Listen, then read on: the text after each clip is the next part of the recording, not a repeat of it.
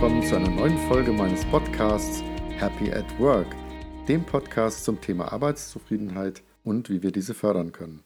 Mein Name ist Laurens Menzinger und ich freue mich riesig, dass du heute reinhörst.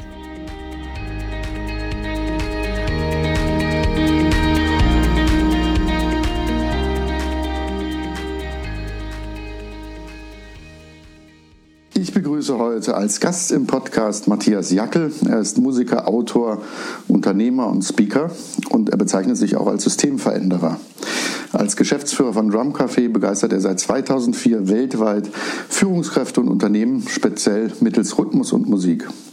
Seine Überzeugung aus dieser Erfahrung ist, dass der Schlüssel zur Bewältigung unserer Herausforderungen eine gesunde kooperative Gemeinschaft ist, in der die Menschen aktiv beteiligt sind. Herzlich willkommen, Matthias. Ich freue mich sehr, dass wir heute die Gelegenheit haben, miteinander zu sprechen. Ja, herzlich willkommen. Dankeschön, dass du da bist und äh, die Gelegenheit, dass wir uns austauschen. Wunderschön. Magst du unseren Zuhörern und mir kurz erzählen, etwas zur Historie, wie du zu Drum Café gekommen bist? Hm, ja. Ähm, ich war bis ungefähr 20 Jahre sehr intensiv äh, musikalisch unterwegs. Ich habe zwar nebenher eine Lehre gemacht und all diese Dinge und ähm, hatte aber eigentlich so die Idee, Musiker zu werden und habe aber das Geschenk und auch so ein bisschen die Herausforderung gehabt, dass ich einen ähm, sehr tollen Musiker und tollen Vater hatte, äh, Musiker als Vater hatte, ähm, der nur leider Gottes so toll war, dass ich keine Bühne betreten konnte, ohne dass ich da in, irgendwo ein bisschen in seinem Schatten gestanden habe. Das war für mich äh, in der damaligen Zeit irgendwie schwer und äh, deswegen habe ich den Weg nicht eingeschlagen und äh, habe eine klassische äh, Studi äh, Studienkarriere gemacht, Elektrotechnik studiert und bin dann in die Software gekommen, in die äh, ins Management irgendwann und, und, ja, das Ganze hat irgendwie doch sehr stark dann geendet in einer recht ähm, üppigen Management-Karriere. Äh, am Ende als Personalentwickler für eine Unternehmensberatung in Europa. Und äh, zu der Zeit war das dann so, ich habe mittlerweile schon gar keine Musik mehr großartig gemacht. Und, ähm, und wir haben unfassbar viele Assessment Center gebaut und ich war schlicht abgenervt von der Schemata, von den äh, Assessment Centern, wie man da die Leute in Schablonen versucht zu pressen. Ich gesagt, ich will doch eigentlich nur die Menschen kennenlernen. Und da haben wir dann die Idee geboren, dass wir gesagt haben, komm, weißt du was, die nächste Gruppe von 15 Leuten, die für uns arbeiten wollen, die lassen wir jetzt einfach mal trommeln und wir setzen uns außen rum und gucken zu. Und ähm, danach haben wir sie noch so eine Projektarbeit machen lassen. Und das war so ein, so ein Jaw-Dropper, so ein Augenbrauenheber, weil wir einfach festgestellt haben, dass die Leute durch die Musik schlicht vergessen haben, ihre Maske aufzusetzen, sondern die waren einfach, wie sie waren. Und da war ja auch nichts falsch oder richtig oder irgend sowas, sondern die Extrovertierten, die Kommunikativen, die eher Introvertierten, ja, die, die, äh, die Technischen, die äh, Schematischen, die waren einfach da, du hast es gemerkt, wie sie danach gefragt haben, nach Struktur oder wie sie einfach draufgeschlagen haben. Und, ähm, und dann plötzlich in, in, in, der, in der Projektarbeit danach haben wir festgestellt, dass dieses Verhalten sich exakt wieder gespiegelt hat. Das heißt, wir konnten dann irgendwann Vorhersagen treffen. Er sagt, guck mal, so wie die trommeln, werden die bestimmt in Projekt so und so sein. Und das war so abgefahren, dass wir daraus eigentlich ein Personalentwicklungsverfahren machen wollten. Dann ist aber der 11. September passiert und wir als Unternehmensberatung, ging es uns nicht mehr gut. Ähm, dann habe ich ein Jahr lang Outplacement gemacht. Äh, das ist auch eine äh, intensive Erfahrung, bis ich mich selber outgeplaced habe. und gar nichts mehr übrig war. Und ähm, ja, dann habe ich mich mit diesem Konzept eigentlich selbstständig machen wollen. Was machst du, wenn du dich selbstständig machst? Du guckst, was es in der Welt gibt. In Deutschland gab es absolut nichts, aber in der Welt gab es Drum Café. Die wollten gerade nach Deutschland. Wir haben uns in England im Café getroffen, haben festgestellt, wir passen zusammen wie Popo auf Nase mhm. und ähm, haben gesagt, weißt du was, ehe wir uns das Leben zur Hölle machen, partnern wir einfach. Und ich nehme euren Namen mit rein und, ähm, und so war Drum Café äh, in Deutschland geboren. Und ich habe sehr, sehr viel gelernt äh, von dem Unternehmen, weil es weltweit einen großen Schwerpunkt hat auf dem Entertainment-Bereich. Also wie gestalte ich das so, dass eine Show in jedem Fall die Leute äh, auch zu einem, zu einem Hochgefühl und zu einem großen Finale führt. Ähm, das ist das, was, was Drum Café da sehr mit reingebracht hat. Und ich habe halt meine Personalentwickler, Management, Erfahrung und wie können wir denn das Ganze miteinander verbinden in das Boot mit reingebracht. Und da sind wir jetzt heute. Das ist ja wirklich ein Riesenerfolg, auch diese ganze Geschichte in 15 Jahren über eine Million Menschen, die ihr schon hattet in, in diesen Events. War schon selber dabei und habe ja erlebt, was es macht mit uns Menschen. Es schafft ganz viel Gemeinschaft, Verbindung und Euphorie. Und ich habe gelesen, du schreibst an einer Stelle auch, du hast auch ein Buch dazu geschrieben, uh, The Connection Phenomenon, ähm, dass sogar Leute auch hinterher backstage kamen und ähm, äh, können wir dich mal umarmen oder euch umarmen. Ähm, ja. Erzähl mal so ein bisschen, was, was da so passiert mit den Menschen, wenn ihr das macht. Ja. Mhm. Also das war auch für mich ein Phänomen damals. Das war einer der, der Wendepunkte, wo ich sagte, was passiert hier eigentlich? Weil ähm, das einfach immer Veranstaltungen sind, in denen die Leute ja nicht gefragt werden, das zu machen. Ja, es war ähm, bis heute immer noch sehr oft ähm, Eventgeschäft oder eben irgendwelche Firmenveranstaltungen. Die Leute müssen in Anführungsstrichen dahin und dann sind sie mit dem konfrontiert, was wir da machen. Ja? Und äh, natürlich gibt es da auch kritische Blicke ganz zu Beginn. Und es sind oft die Menschen, die so am kritischsten blicken am Anfang, die dann plötzlich hinter die Bühne kamen und gesagt haben, hey, das hat mich bewegt und komm, lass mich mal in den Arm nehmen, so von Mann zu Mann. Ja.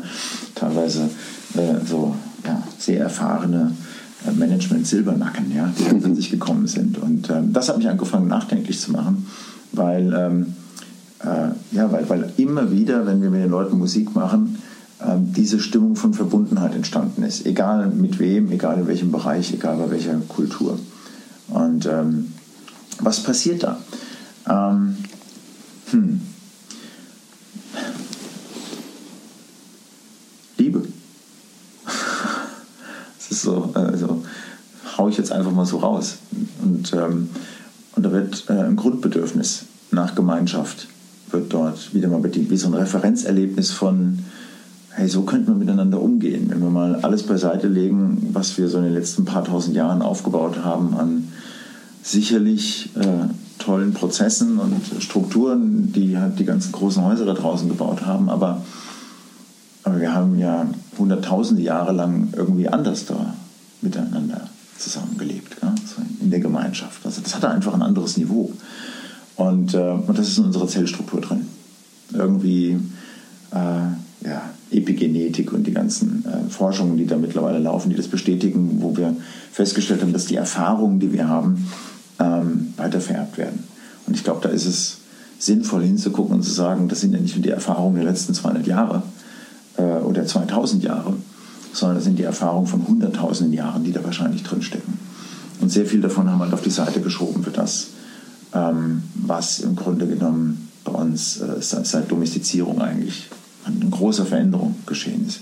Und ich glaube tatsächlich ist es das, dass die Leute ihren Kopf komplett ausschalten, ähm, vergessen nachzudenken und eine Art von Gemeinschaft spüren miteinander, ähm, die sie an archaischste äh, Zeiten zurückerinnern.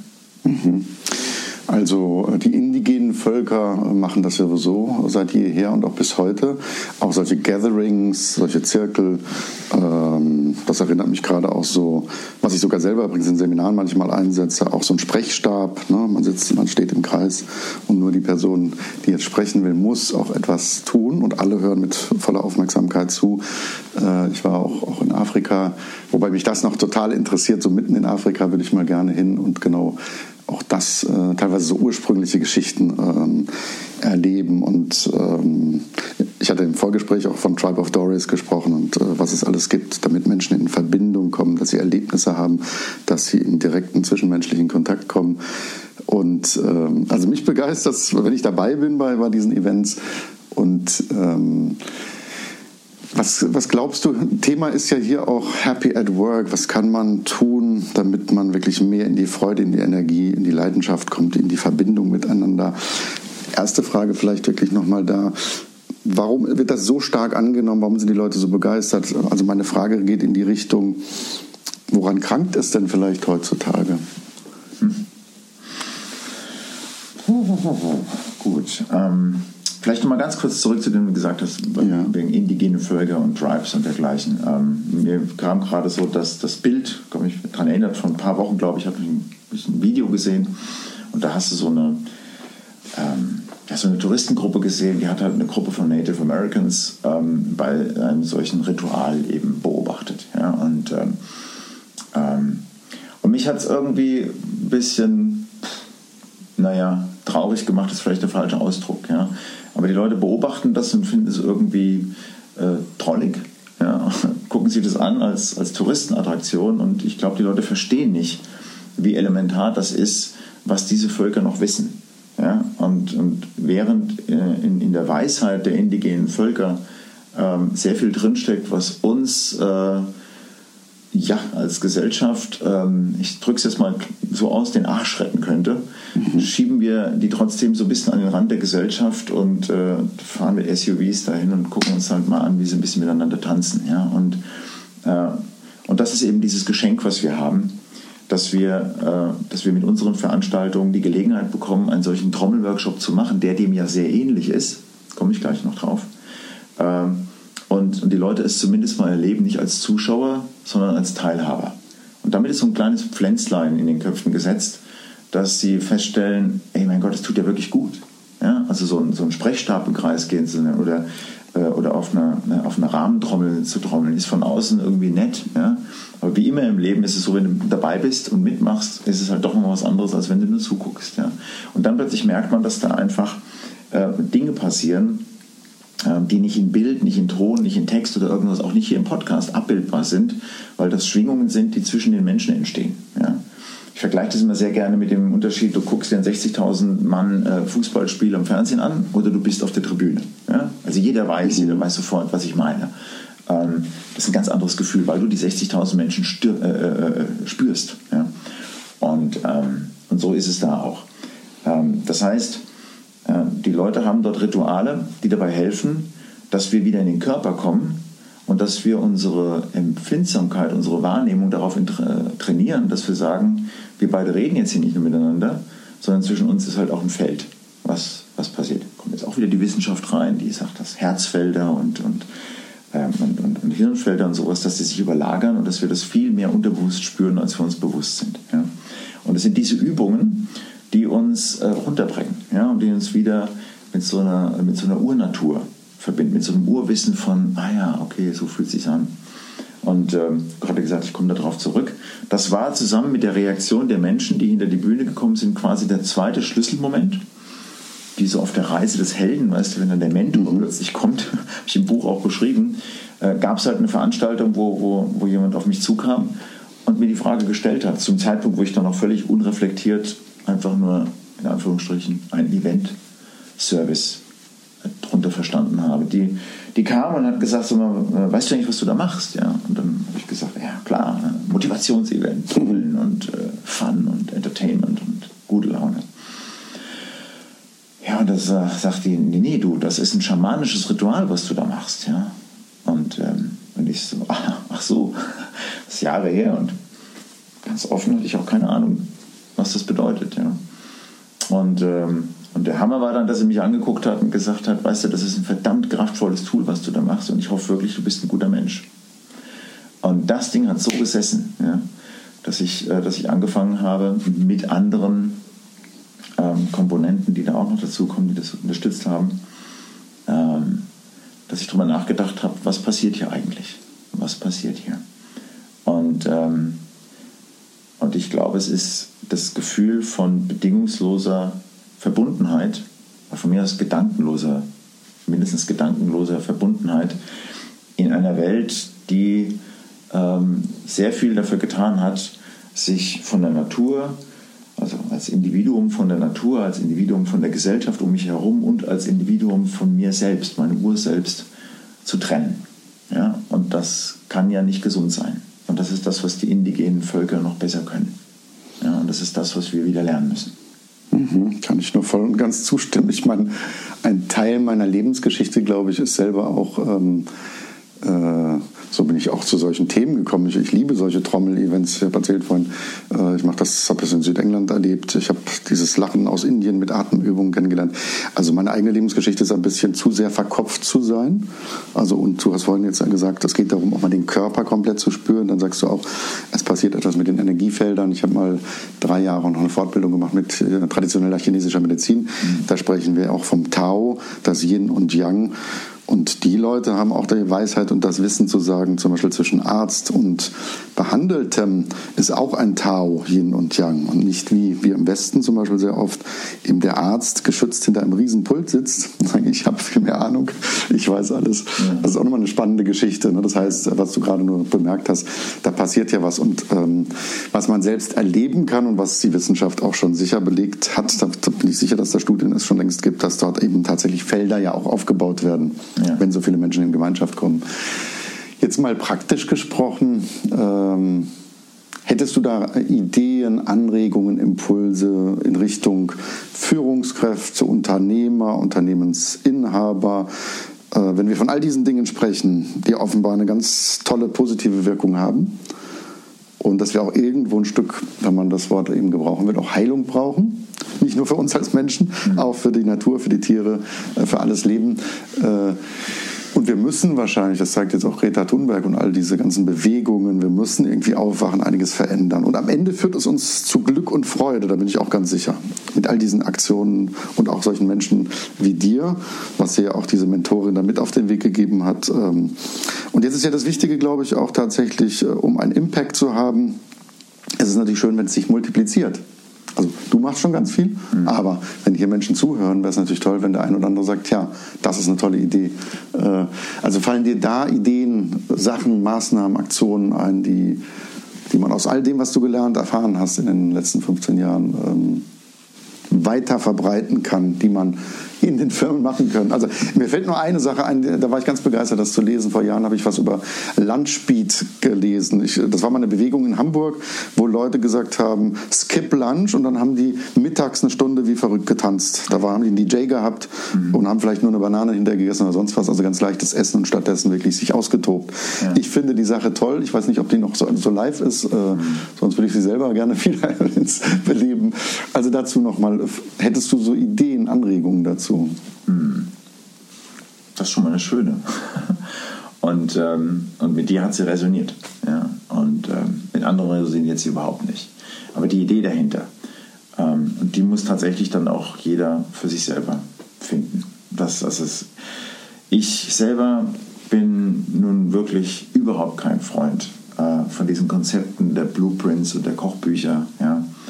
Äh, ich sage ganz frei raus, ich bin komplett abgenervt von den 36 E-Mails pro Tag, äh, acht Wege zu Glück, ja, der Sechs-Punkte-Plan äh, für mehr Erfolg, ja. So ein Scheiß. so ein Scheiß, wirklich. Ähm, klar, marketingmäßig funktioniert das super, ja, äh, egal. Es ist, ich verstehe das nicht als meine Aufgabe. Ich ähm, glaube auch nicht, dass es, ähm, äh, dass, es, dass es sinnvoll wäre, mit dem, was ich mache, zu sagen, Leute, wenn, äh, wenn ihr das macht, dann, dann werden die nächsten Quartalszahlen besser. Ich glaube auch nicht, dass es darum noch geht, sondern es geht darum, langfristig zu denken. Ja.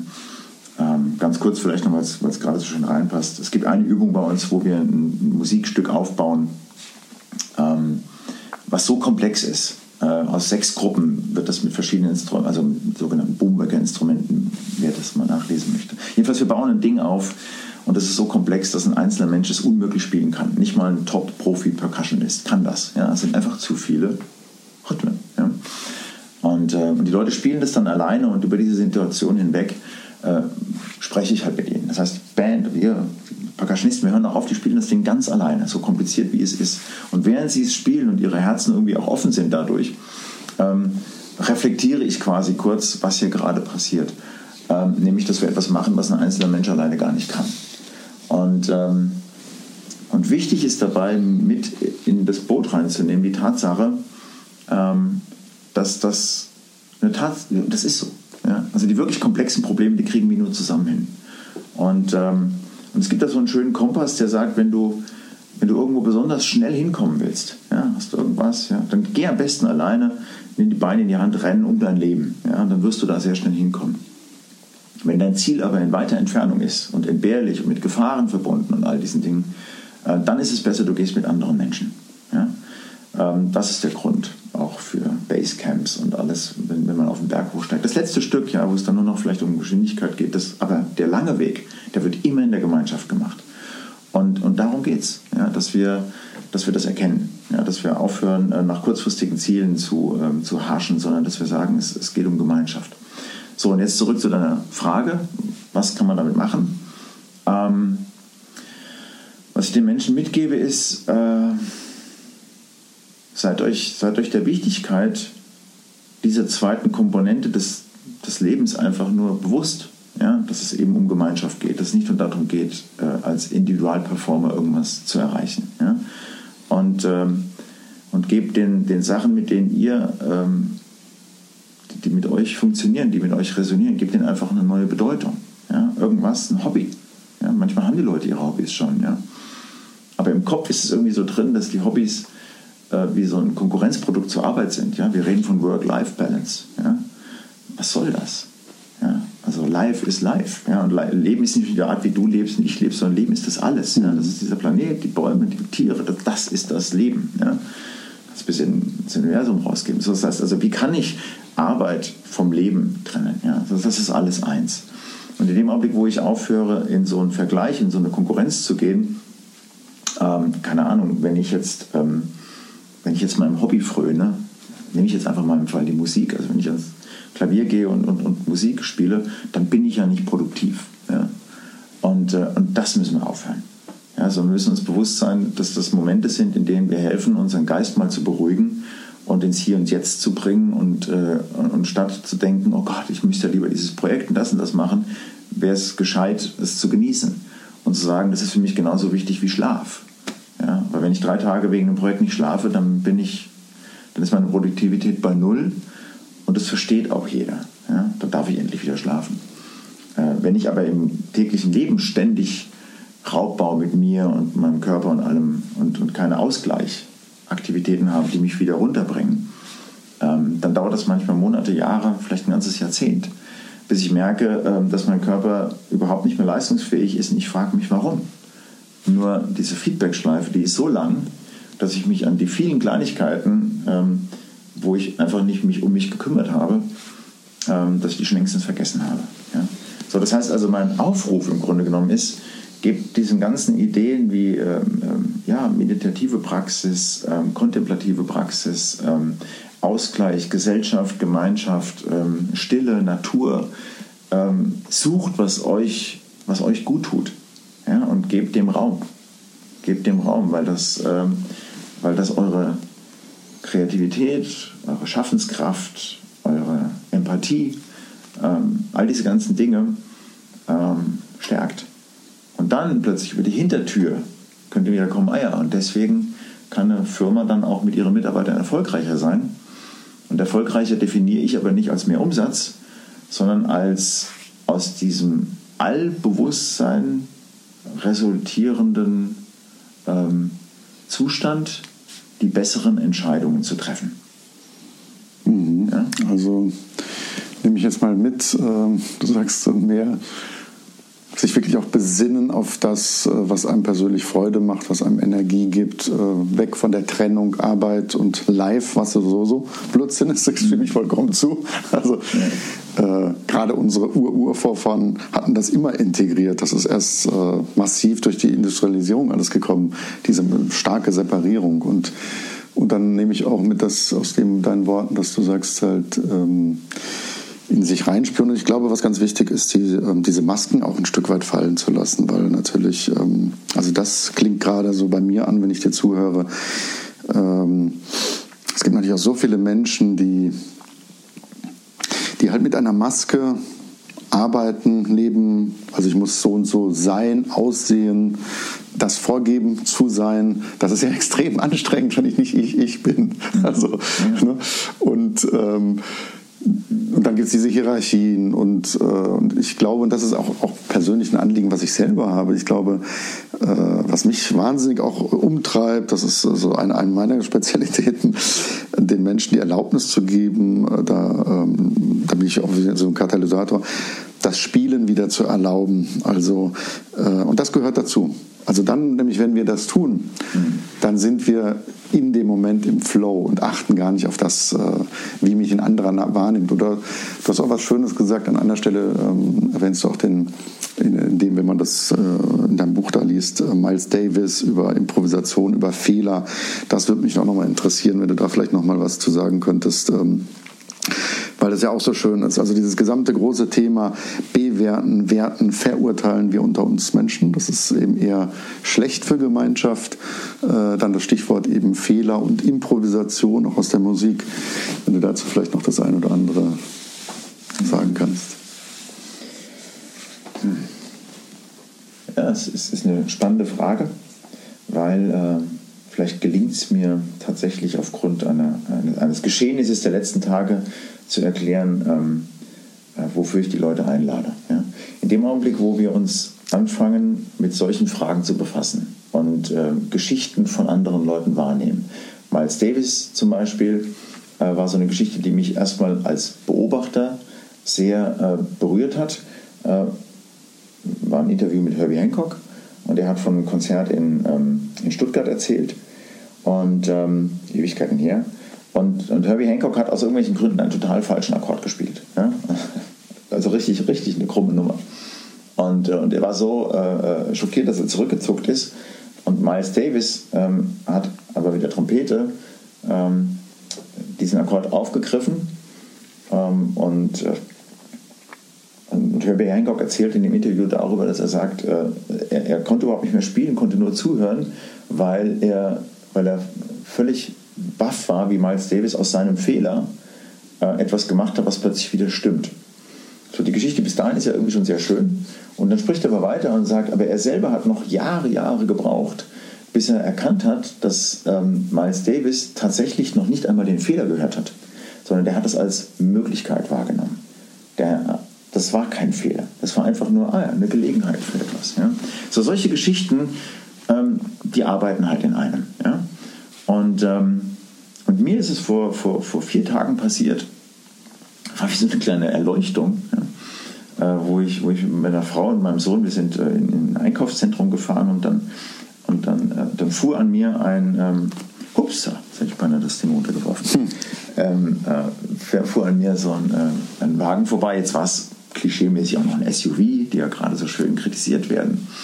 Ähm, und dem sein Kofferraumdeckel war offen. Der fuhr an uns vorbei. Ich dachte, na gut, der wird was Großes geladen haben.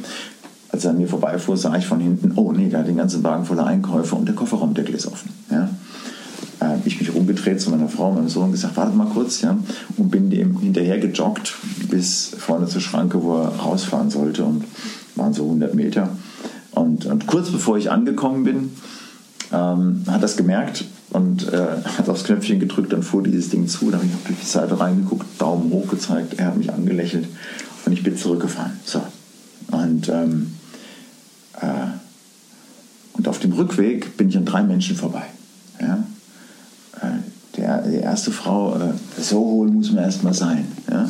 Zweite Person, er müsste seinen Führerschein zurückbleiben, wenn er so blöd ist. Ja? Der dritte, typisch SUV-Fahrer. Ja? Und, und weil ich selber schon in so einem anderen Modus war, und der Modus war einfach nur, ähm, werd aktiv. Völlig neutral. Werd einfach aktiv, da ist jemand was passiert, dem kannst du jetzt helfen. Ja, hat mich das wirklich im Herz getroffen. Ich war fassungslos. Ich, war, ich bin mit offenem Mund zu meiner Familie zurück und gesagt, ist unglaublich, ja, dass die Leute Energie verschwenden, sich darüber aufzuregen statt einfach das zu tun, was jetzt gerade nötig ist. Und es war dieser Moment, in dem ich festgestellt habe, das ist ein Augenblick, ich nerv schon alle damit, wo ich mir sage, Leute, das ist der Kofferraumdeckel, das ist der Kofferraumdeckel, wo, ich, wo ich gemerkt habe, wie viel Sinn das macht, äh, im Leben sich einfach darauf zu konzentrieren und zu sagen, ähm, es geht ja nicht um Müßiggang, ja? es geht ja nicht darum, alles toll zu finden, äh, sondern es geht einfach darum zu sagen, okay, was ist jetzt nötig? Was braucht es jetzt? Ja? Und diese ganze Idee von ähm, wie doof das jetzt so ist. Oder wieso war es in der Vergangenheit so blöd, dass du jetzt da bist? Oder wenn du das jetzt nicht machst, dann wird in der Zukunft das passieren. Ähm, oder es wird irgendwas den Bach runtergehen oder sonst was. Also diese gesamte Nummer der Bewertung. Einmal ein großes X draus zu machen und sein, sein Wesen, sein Geist darauf zu konzentrieren, einfach nur zu sagen, hey mal, ohne, ohne, äh, ohne Angst, ohne alles, ähm, was braucht es denn jetzt? Und das mache ich. Ja? Mhm. Und ähm, das ist schön. Ja, weil dann ist man nämlich aktiv, dann bewegt man wahnsinnig viel, aber man gibt sich nicht dieser destruktiven Energie hin, ähm, des Bedauerns oder des sich Sorgen machens. Weil das, was es denn?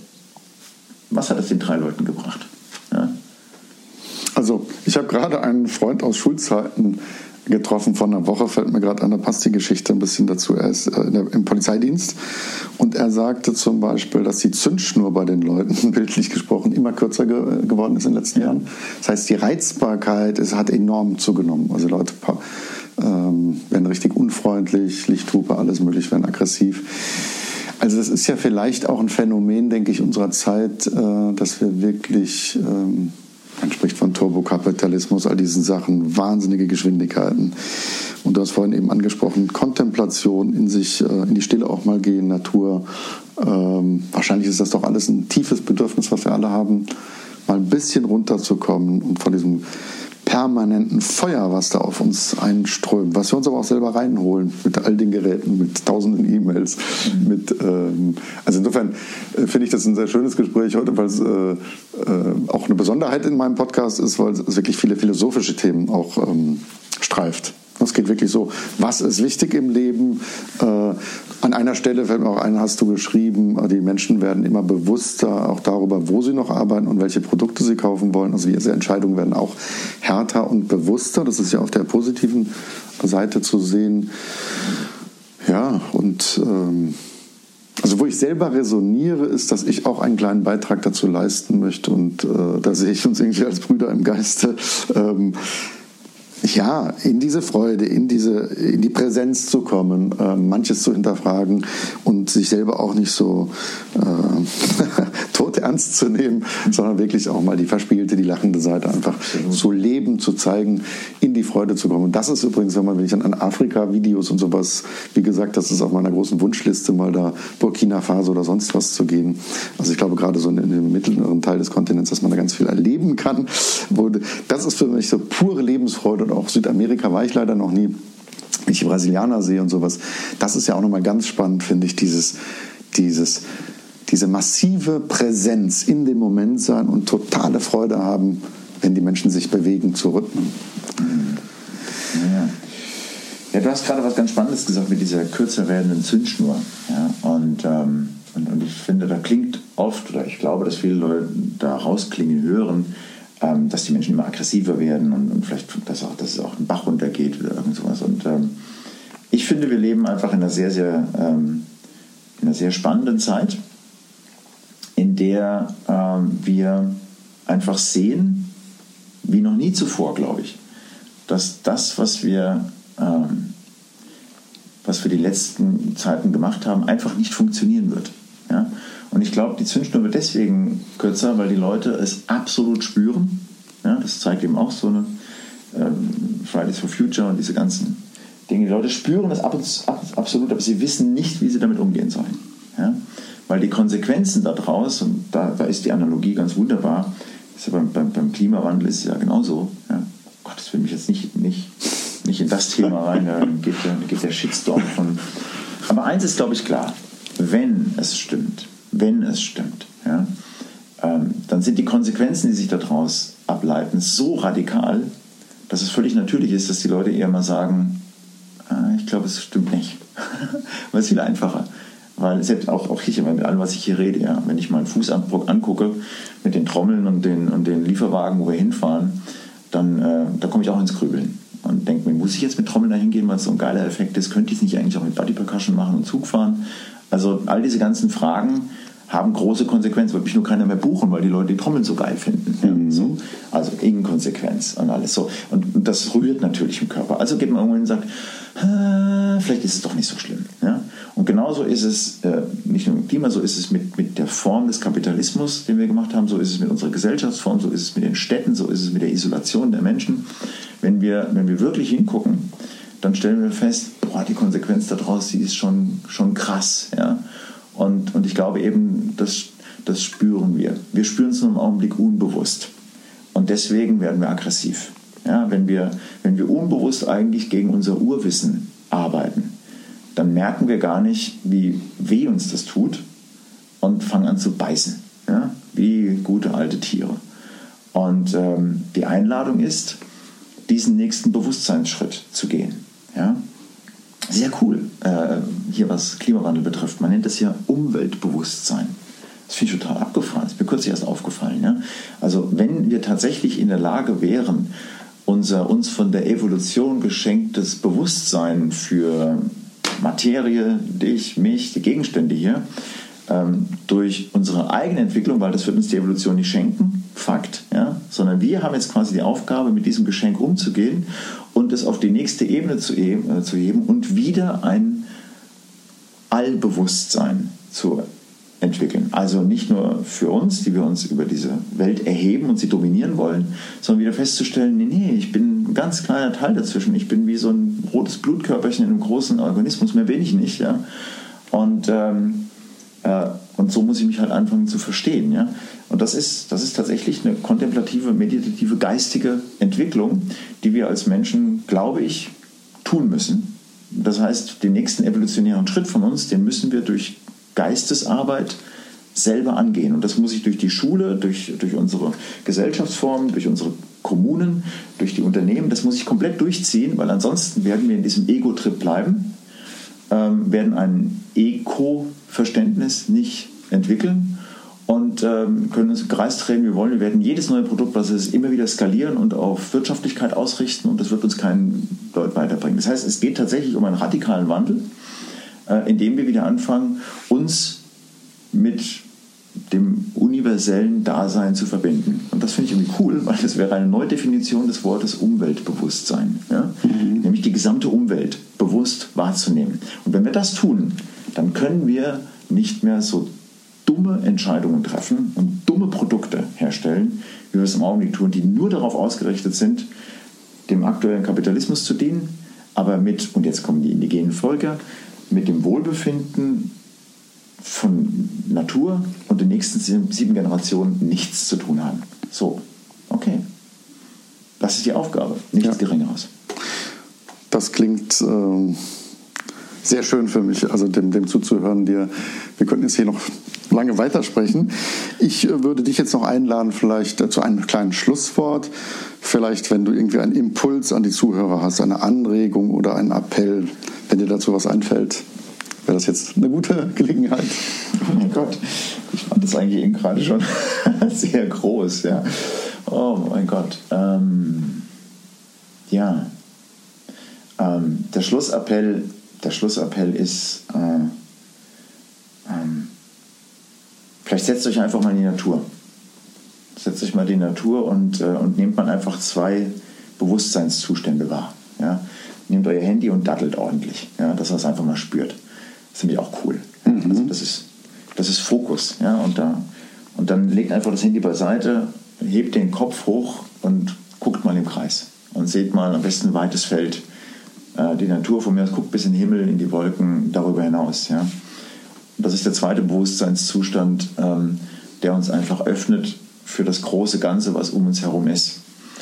Und alles, was einem hilft, ähm, ich sag mal, willentlich zwischen diesen beiden Bewusstseinszuständen hin und her zu gehen. Ja, also die Bewegung des Bewusstseins, alles, was, was einem dabei hilft, was, einem, was, was man findet, ähm, ähm, greift das und hütet es wie ein Schatz und übt euch darin, weil es ist diese Kunst, ähm, Balance zu finden zwischen dem, was getan werden muss, Fokus, und dem, was die Welt braucht, ähm, dem Allbewusstsein. Deswegen ist auch der Untertitel von meinem, von meinem Buch The Connection Phenomenon, ich finde den Untertitel viel wichtiger, ähm, The Art of Doing What You Need, Not What You Want. Also die mhm. Kunst, das zu tun, was es braucht und nicht, was du unbedingt willst. Ja. Das sind sehr schöne Schlussworte. Hab ganz herzlichen Dank, Matthias. Dankeschön.